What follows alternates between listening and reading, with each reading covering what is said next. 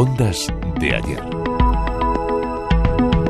La Asociación Española de Investigación de la Comunicación ha premiado el estudio Libertad en las Ondas, la radio informativa de la Transición Española 1977-1984, del que es autor Samuel García Gil. La investigación mantiene que tras la dictadura la radio se implicó en el proceso democrático e hizo su propia transición. La radio tiene que recuperar esa sensación de, estar pegada a la calle ¿no? y, de, actualizarse. Por eso mismo hay una cosa, digamos casi anecdótica, que también manifiesta esa carrera por llegar primero a la información libre.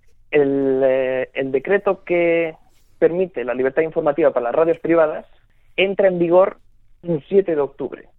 Cuando la cadena SER se entera de que va a salir ese decreto, cuatro días antes ya emite el primer informativo. Otro asunto que contribuyó a la democratización de la radiodifusión española fue la concesión de nuevas licencias que amplió el panorama radiofónico español. Una vía para la democratización de las ondas era eh, sacar estos concursos de licencias porque así también eh, daban, esas licencias se concedían a nuevos actores radiodifusores y por tanto había más voces en el dial y más entidades radiofónicas.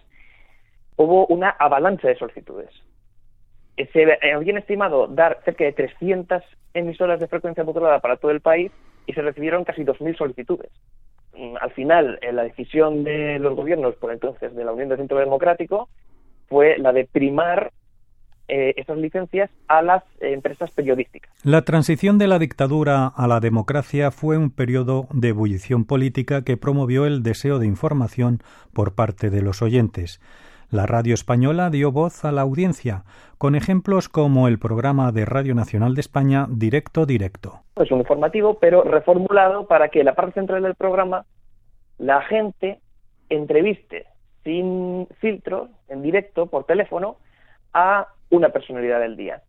Eh, esta fórmula sería exitosa porque, por ejemplo, se replicaría en otras cadenas y eh, la gente se empieza a sentir más partícipe de la radio a través de ese ejercicio de participación en muy distintos niveles. En el proceso de democratización de la radio hubo un hecho destacado, el intento de golpe de Estado de 1981. En este estudio aprovechamos, en primer lugar, para intentar ofrecer un rato un poquito más detallado sobre cómo fue aquella noche de los transistores y también ponerlo en su contexto, hablar de que la radio informativa ya se venía desarrollando antes, no es que la radio informativa naciera con el 23F, eso es en el 81, en el 77 se legalizó la información para las radios privadas. Por tanto, hay un trabajo previo que es el que posibilita que la radio estuviera preparada para contar ese 23F.